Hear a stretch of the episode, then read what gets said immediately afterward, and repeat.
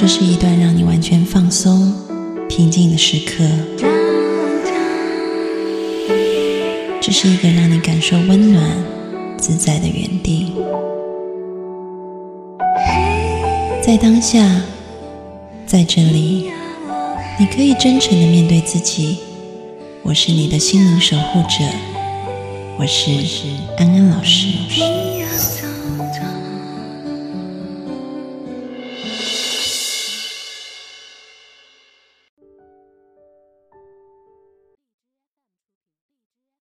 Hello，大家晚安，我是安安老师，非常开心今天晚上可以跟大家在线上见面啊。同样的，我们每个月都会邀请到安安老师自己的导师啊，就是港大荣誉退休呃的教师讲座教授高尚仁老师啊，来跟啊我们进行一场华人文化心理学的对谈。那么今天的题目呢是叫做真善美的聚合哈，我们要讲汉字的心理功能。那呃，我想这个部分也许是大家从来没有想过的。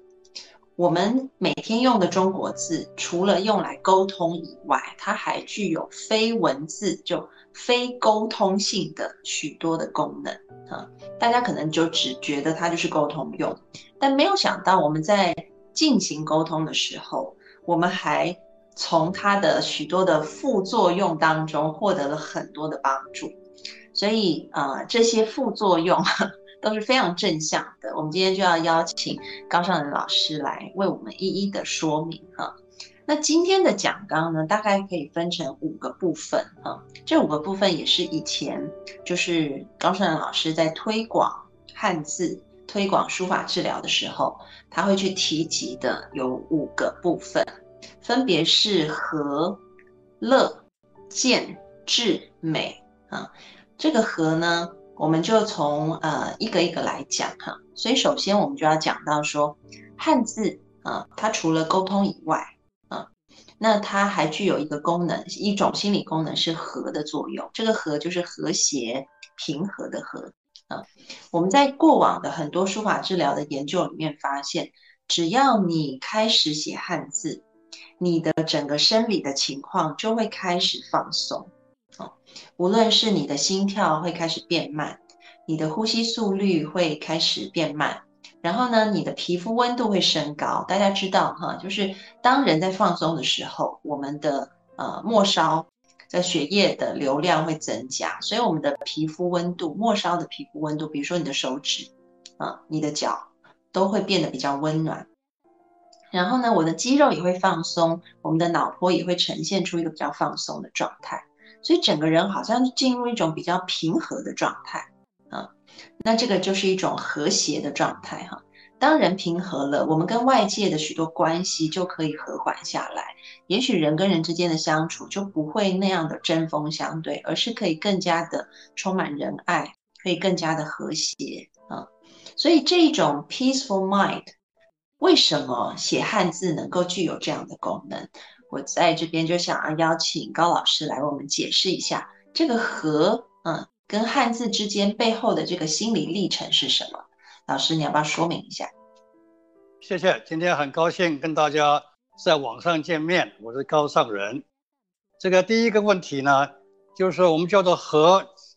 就是和平的和，和谐的和，平和，心情平和下来，因为。为什么会这样呢？因为我们写字的时候呢，一笔一画，我们眼睛会不断的要注视一点一画它的进展的过程。这个过程里边呢，我们会有意无意的把其他的内心的脑袋里边的一些材料啊、呃回忆啊，全部把它排除掉了。或者是我们看汉字的时候呢，或者写汉字的时候呢，我们刻意的把它排掉了，或者是我们生理变化。因为多了之后呢，整个心生理平变平静的时候呢，你当然自己从身体各部门来看，都是一个趋于平静的现象。比如说我们写字过程里边，或者阅读过程里边，我们有注意各方面的。这个时候呢，由于主要是因为生理现象变得使我们身体平静之后呢，我们肉体感觉上呢是一个静态的状况。这个状况呢。有助于我们吸收新的材料、新的知识，有助于我们跟别人沟通的时候呢，更有更大的这个内容、跟记忆、跟回忆、跟经验。所以这个汉字本身呢，我们看或者写，它都有不同形态的、不同内容的这个生理、心理各方面的一个自然的反应。这种反应呢，你一开始有这个活动。它就会出现的，你不需要花很多呃时间去想我要不要身体要平静下来，完全不需要。这个操作的间接性的副作用、优良作用就是身心平静。这个呢是每一个人有这个习惯、有这个操作，自然而然会发生的，多美妙的一个体验呢。所以从心理学的观点来看呢，这种经验动员了生理。心理、知觉，还有其他各方面的肉体功能，都在一起呢，帮助我们达到一个身体平静、心理安详的一个过程。这个过程呢，跟我们打打禅坐、静坐的这个效能呢，基本上是类似的。嗯，大致是这么一个理论跟实验方面的一些进展，跟大家这么介绍一下。嗯嗯嗯，呃，我记得以前呢，高老师有一个学生哈，好像是在做硕士论文的时候，他有一个论题啊，那他做的就是说，呃，当时很出名，那时候就很流行，大家玩那个秘密花园的绘本嘛，大家可能就是在呃这个那个绘本上面画很多这种呃圆形的图案啊，然后在里面着色。然后这这一套这个秘密花园的绘本那时候非常的风行，很多人都买回来，然后作为好像类似像每天可以平静自己的一个作用。但其实我们中国人本来写字就可以达到秘密花园的作用，对不对，老师？对这个事情呢，大概好好七八年以前呢，秘密花园这个东西呢，是个艺术家开创的画图。就来作为一种这个消遣，啊，突然发现呢，这个过程里面，因为你要填满一个叶子、一个树干或者一朵、一朵一个花或者什么东西，这个时候你很全心全力的在关心你颜色、关心你的操作等等，所以他们就是说呢，你用花文艺花园这个操作的话呢，用蜡笔或者颜色笔，你身心会平静。当这个产品刚刚一出来的时候呢。我在英国跟巴黎跟法国同同事啊，就写信来说：“哎，高先生，你那个理论呢？他们现在变成了秘密花园了。什么理论呢？后来我们在中央大学呀，呃，在这个中山大学也做过，就是秘密花园这一个操作。其实秘密花园你可以看，它基本的叶子、花瓣，所有的东西都是一个封闭型的一个形态。”像个这个像个叶子，对不对？这样是个像个圆圈。整个秘密花园里边的最大的一个特征，就是封闭性的图形。叶子、呃花瓣等等呢，不密密麻麻、密密麻麻的，我们就知道它这个就是理论上是什么呢？因为视觉对于封闭型的形状的这个东西呢，我们特别的敏感。因此，你画颜色的时候，你要用黑笔、毛笔。你用粉笔来画的话，只要你在填满、填满一个叶子的树叶什么的时候呢，有空间是封闭的，这个效果就马上就出来了。因为刚才我讲的注意力马上被我们放在笔尖或者手手尖或者字形方面去了，几方面影响到我们在秘密花园过程里边，就像写汉字一样，全身平静下来了。因此，我们实验结果就发现呢，其实不是什么花园里边的树枝、叶子或者其他的一些东西，基本上就是一个封闭型的叶子的各式各样的封闭型的一种呃图像。这就是一个心理学我们做的一个秘密花园的秘密就在这里。嗯嗯嗯。所以平常我们自己在写汉字的时候，哈，如果大家想要。大家想要省钱的话，就多去写一些，然后想要达到这种心情平和的效果，你们就可以去多写一些封闭型的汉字，比如说像“孔”对不对？还有田呢，啊，田地的田呢，品德的品啊，啊，这一些封闭型的汉字，可能都具有这种让我们的心情可以舒缓下来的效果。对，这完全完全正确。比如举个例子，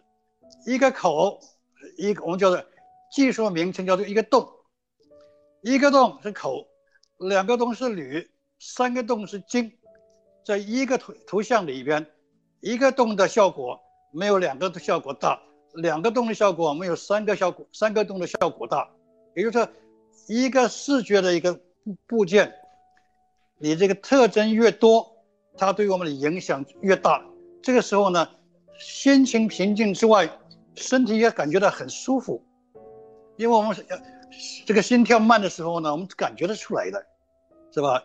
所以就是汉字本身呢，它有很多方面，就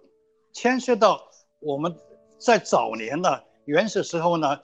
开发汉字的时候，文字的时候呢，很多自然的现象。你想这有一个洞这个现象。一个叶子，你看它周围就是一个洞，对不对？我们讲平行线，也是一个特视觉特征，一条、两条、四条平行线，这样变成三条平行线。平行线出现在自然环境里面也很多，也就是汉字整个结构，你把它分析出来看的话呢，它有所有几乎我们文字里边的条条件呢，在自然界里边都可以找到它的类型。因此，汉字我们讲它是。是象形文字早期的，现在我们讲图形性的这个图形啊，经过千百年来的演化，我把我们的经验放进去了，我们的智慧放进去了，才演进到目前这个程度。所以目前应该讲最能够代表汉字的整个的智能，影响到现在，也许两百年之后呢，这种影响增加了我们这一百年的经验之后呢，每一个汉字有更多不同的。条件跟内容跟经验的，所以汉字本身是一个优劣的、很自然的一个人类的创作，它不是随随便便变成的。嗯，行草篆隶书是每每一个地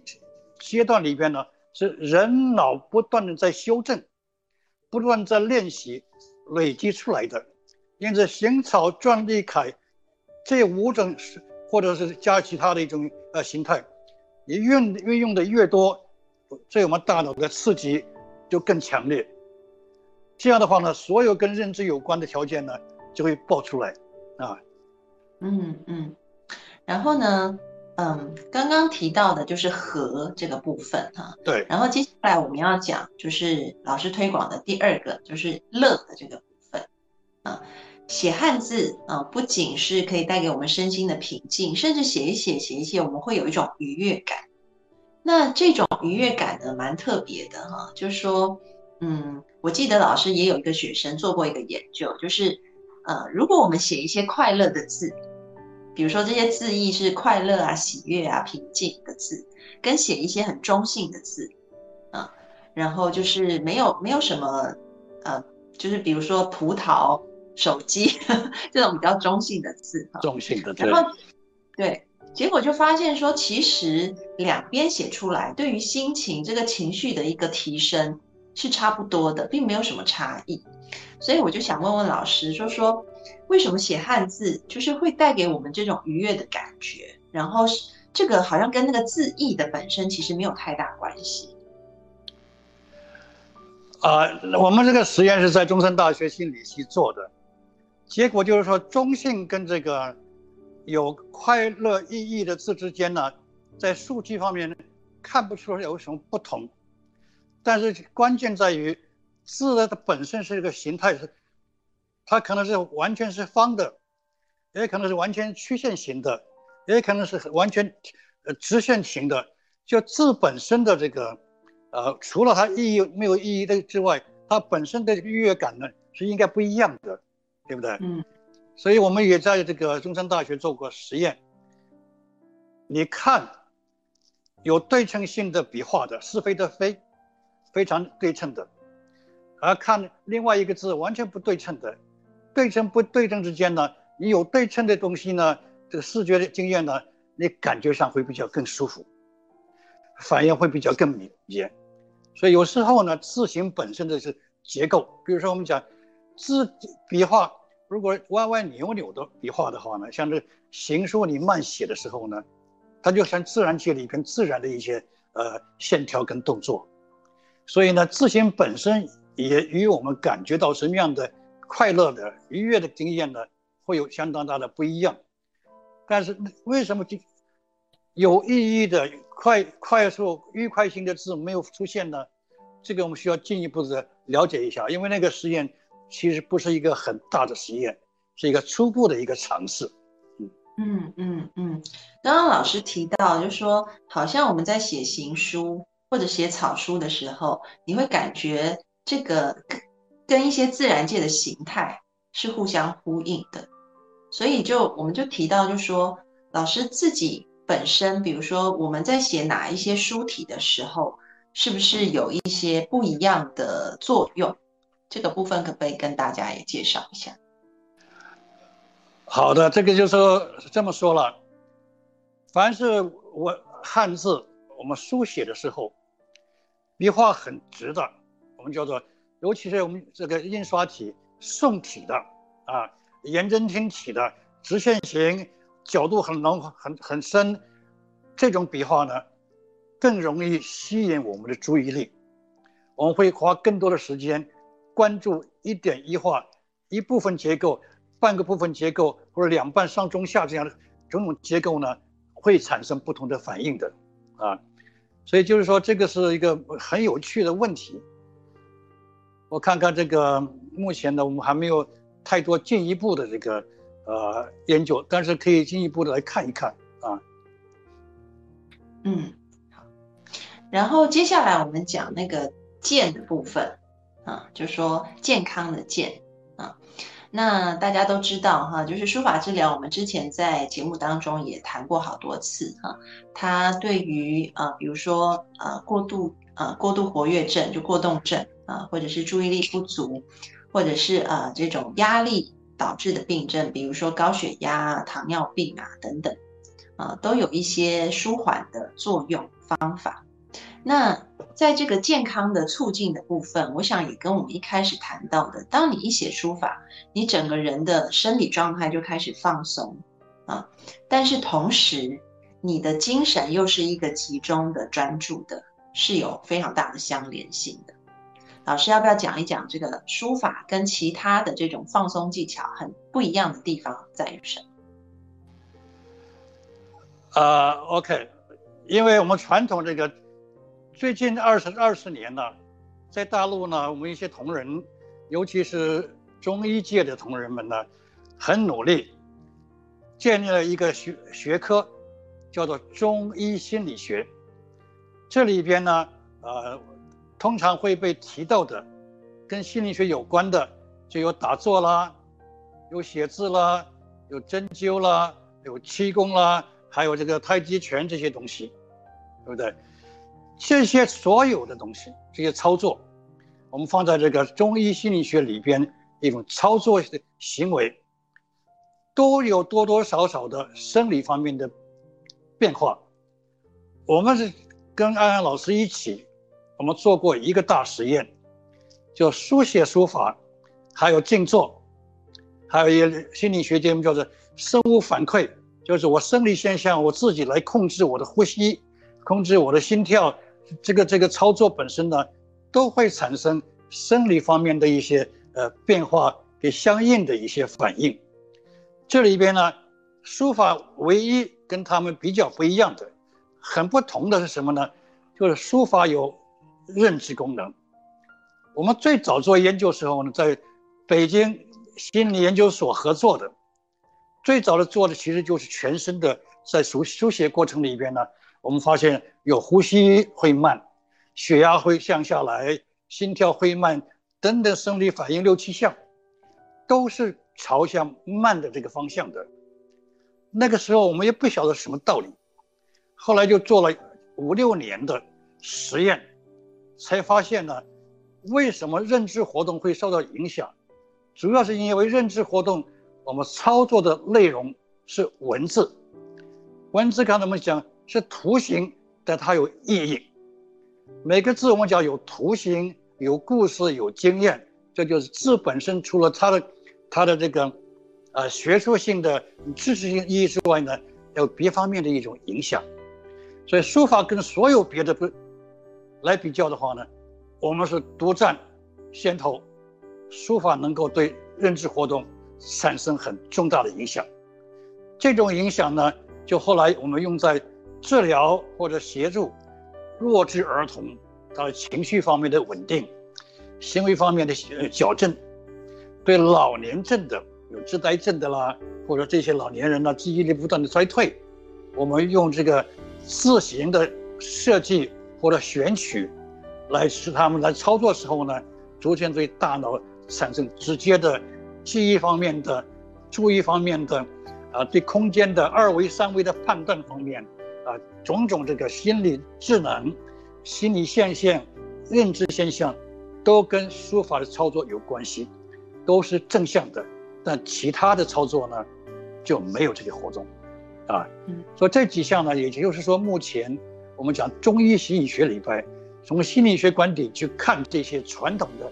精致的文化项目里边呢，大家都是非常好的，都有国际间做了很多别人帮我们也做过的研究都出来了，就是书法有多一层的认知大脑功功能的一种启动，对记忆、注意、专注。脑的脑神经的分析分布，跟这些呃比较分析的一些呃操作呢，都会有促进作用，所以这就是比较难得的一方面啊，稍微给大家介绍一下。嗯，然后有这个小伙伴在问哈，有人问说，老师，那对于英语系的国家用英文写书法的效果是怎么样子的呢？啊，这个问题不错。英语系的国家是拼音，咱们也有拼音，字形字母都差不多，都是一样的。但是这个牵涉这个两个不同的文字，英语的文字本身并不构成像我们汉字这么复杂的空间关系、空间结构，在我们几乎是没有什么结构。你想二十六个字母，你怎么看它结构都非常简单，是吧？因此呢，你看到虽然简单，你如果要毛笔也写这个一 A B C 到 X Y Z 的话，你把字稍微放大一点，中楷的字的时候呢，你慢慢写的时候，它的效果也会出现。只是呢，你用这个 A B C 拼音文字当做一种治疗工具的时候呢，它的效应没有汉字那么大那么大。就就是说，我们讲 A B C D E。一个字母 e，你怎么写它只有三横一杠，对不对？那你汉字你随便选一个，十个十十画二十画越复杂的，理论上来讲，视觉的刺激跟感应越大。所以说，一般朋友觉得哦这太难了，外国人觉得你们汉字没法学，不是没法学，你学完之后呢是永远都会存在的一个资产。嗯，运气很好，我们有福气。汉字几千年这个东西啊，一般朋友们都不会了解，它真正是我们文化里边最精彩的一个宝贝。我们历史很多，有二十四史，呃，康熙刚康熙只是编辑很多很多事，古往今来的记忆东西都在文字里边。如果大家有兴趣，可以参考一下《大英百科全书》里边这些文字，它的内容有多少呢？差的很不同的拼音文字，你要记忆，你要去读，就要想象它的音的结构。我们汉字呢，形、音、义三个都具备，英文字母呢只有音、其音、义，形是基本是最最低的，所以效果是不一样。但是呢，你写英文的话呢，人如果跟对我们的这些说明跟程序呢，它效果也会出现。但是外国人。用毛笔写，效果跟我们中国人写毛笔的所有效果都一样，就稍微低一点点。嗯，所以文字本身是一个真正的结构在这里边。那文字文字本就是大脑视觉音种种合在一起一个组合。你不同文字系统，你组合组合的内容不一样，或者形态不一样，它的效益呢也当然应该是不太一样的。嗯，但是有写。总比没有写要好些，嗯嗯，所以其实老师的意思就是说，因为中国字的复杂程度，它里面具备这种符号的各式各样的视觉特征，比如说有平行线啦，有斜线啦，有封闭式的图案啦，有对称性啊等等，它就会对我们的大脑造成更多的刺激，而这更多的刺激就可以促进我们的这个呃大脑的活动更加的活跃啊。那对于拼音文字来讲，它的这种形态上面的这些特征没有这么多样，所以对于大脑的刺激就没有那么多元，啊，所以可能写汉字，相较于拼音文字来讲的话，效果会更好。那即便外国人不懂汉字，他们来写汉字也会有效果，因为只要那个视觉特征是存在的，写下去就是有效果的，因为就是一个图案，就是一个图形的效果。那从这边也可以衍生到我们讲刚刚讲的和乐啊健，然后还有智的这个部分啊，因为呃高老师对于就是孩子要怎么教育啊，然后特别是在文字上面，可以透过一个什么样子的途径去激发孩子的智力，高老师有他非常独到的见解，所以我想那个智的部分让老师来讲一下这个孩童学习的部分，好吗？好的，谢谢。啊，我再稍微补充一下刚才讲的，就是在分析啊、研究汉字结构的时候，我们把一组的这个平行线呐、对称性啦等等等等放在一起学了六项东西，所有汉字里面都包包有的，把两千二百汉字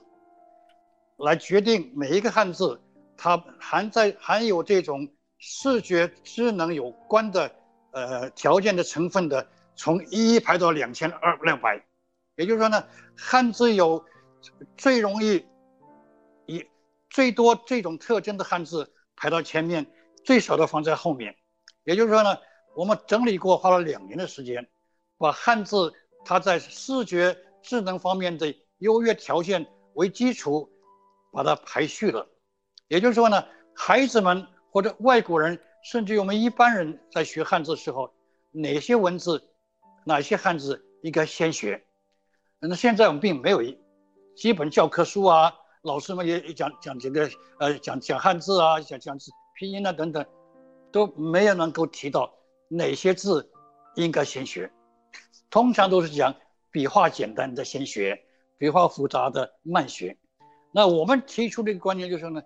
笔画简单当然容易学。但当容易学不见得是最有效的，应该这怎么做呢？从一排到两千两两千二百，我们这些每一个字它有一个指标，有一个分数。这这一个字的分数是六点六点零，两五点五，一直排着排到最后，基本上没有特征的。如果我们真正教孩子们的话呢，照理讲，老师们或者编写教材的老师们。理论上来说，条件允许的话呢，这是一个很好的一个字表。一个一个字表就是说呢，哪些字你先教他们学会之后呢，对大脑促进比较更大，对记忆力维持的更久，或者不忘记。这就是我们其实花了两年时间就这么一测验过了，也发表了很多东西。所以我可以这样讲，汉字本身的优越条件里边。它本身还可以从最优越、最优、最优、最优下来排下来。那么汉字在呈现的时候，你你做这个，比如说一个这个商标啊，呃，一个这一个招牌，招牌要要汉字，对不对？呃，书里边这个汉字叫这个呃初级国语、初级这个汉字这个东西，这个应该重新考虑，除了传统的笔画之外，用比较科学的它的视觉认知。功能性当做编写教材的材料，老师们教的一些基本的准备工作，我觉得是有意义的，会有些帮助的啊。这个我们做这个儿，尤其是弱智儿童时候呢，我们也试过这个情况。所以这样的话，我就目前就把刚才讲的拼音文字，拼音文字我们也做过，对不对？但是呢，拼音文字我们汉字也有拼音呢，拼音本身呢，它因为不是。那么有强大的这个影响力，但是有一个办法可以调整。如果各位有机会到西安或者清真寺里边去看的话，你很远走到大殿里边，两边有两个大的木板，文字通常都是讲这个宗教性的意义的文字。你走进那个大殿以前呢，五十公尺，你看两条这个各庙里面都有两条木板上面的文字，都是方的。你走遍全中国，这港澳三地三地，你看到庙里边这这对联儿，都是方的。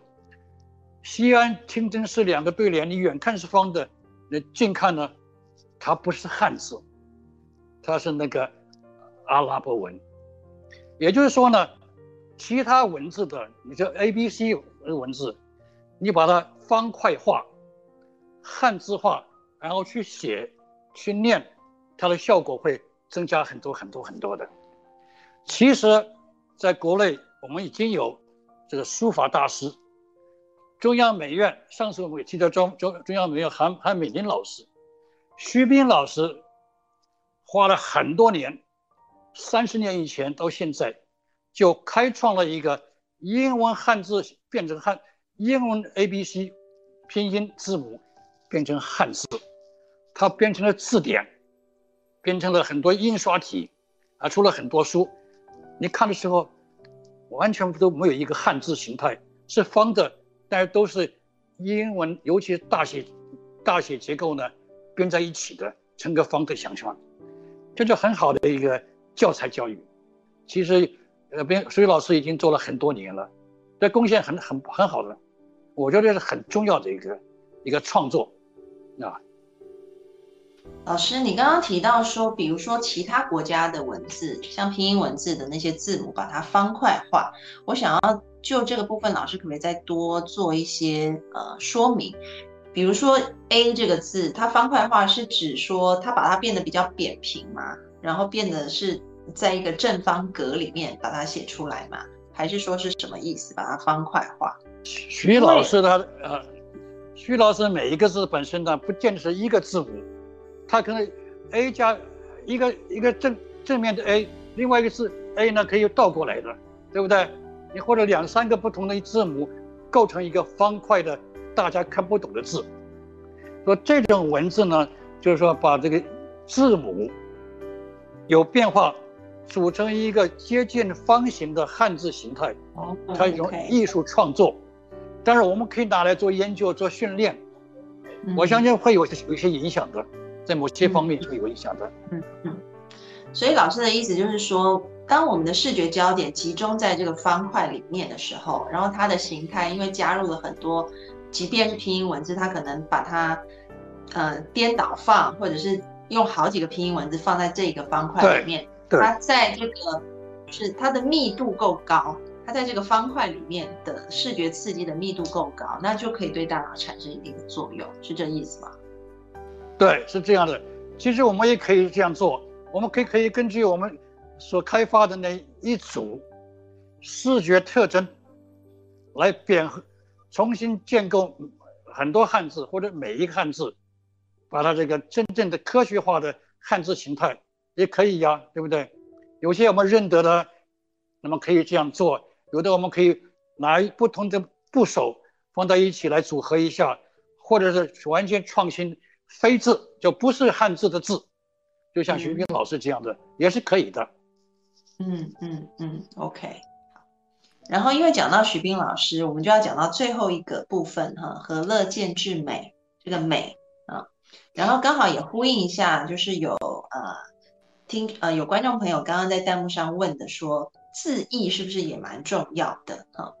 其实是这样子，就是汉字除了字形以外，它的字形有美感。然后每个字的字义加上它的字音，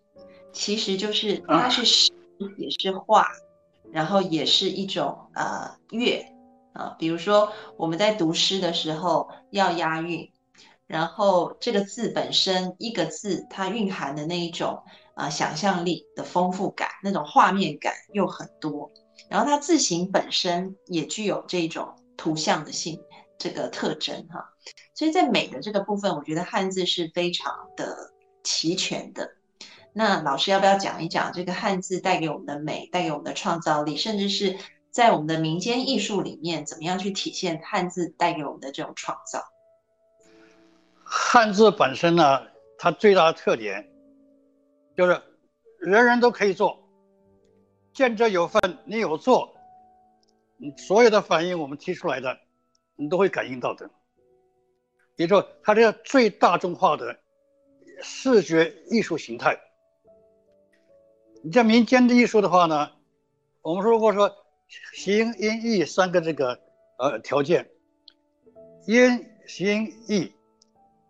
我们有年画，有对联，对不对？有字谜，还有的这些过年逢年过节的一些活动，有猜字啦，或者等等的编配的这种文化活动，非常的丰富。我们如果有兴趣，可以回去特别注意一下，找一找民间的种种活动，地区不一样，会有不同的跟文字相关的一些艺术形态。或者民俗生生活，等等等等的，对不对？这种现象呢，别的文字里边都没有，因为所有的别的文字都没有进步到汉字这一个很先进的阶段，其他的文字都处于我们汉字大概秦始皇以前的再以前的形态，它的这个汉，它这个字形呢？太简单了，始终从音到了形，到了这个简单的形象形文字之后呢，就没有了，没有再进步了。所以呢，这个 A B C 这个呃字母形态呢，长期以来完全没有变化，是不是？大家可以注注意到，为什么全世界所有的键盘都是一样的一个东西，而且排列组合？A B C X Y Z，它都是同样的位置。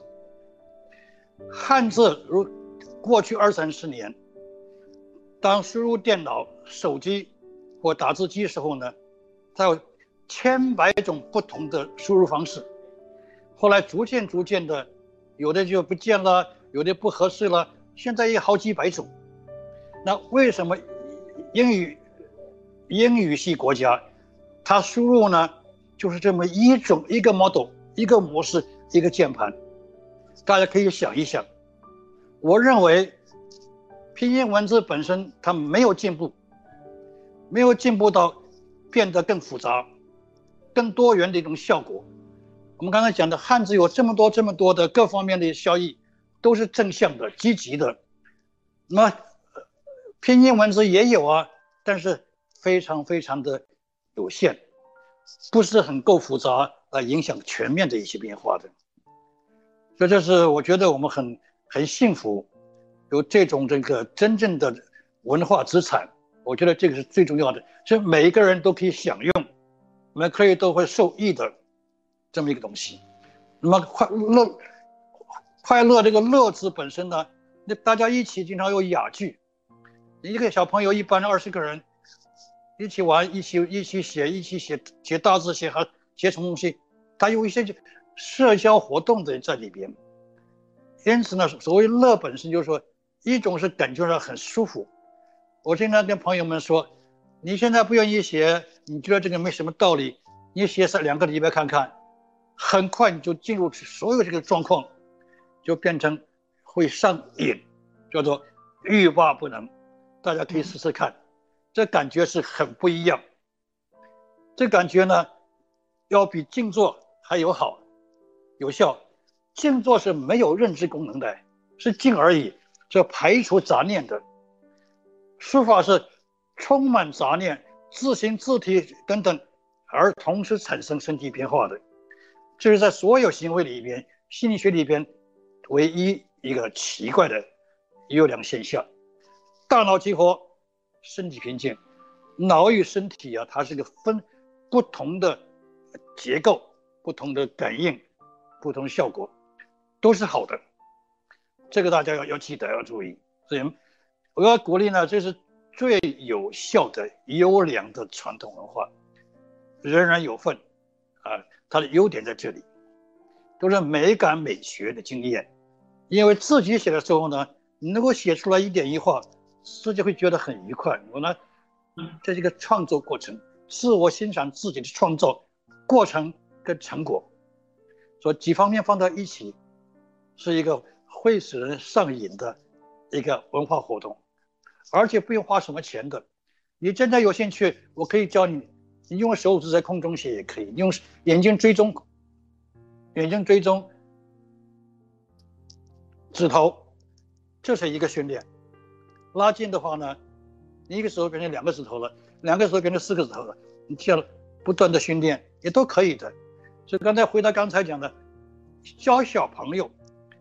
教初学的人，我有很多不同的方式，一个汉字，口。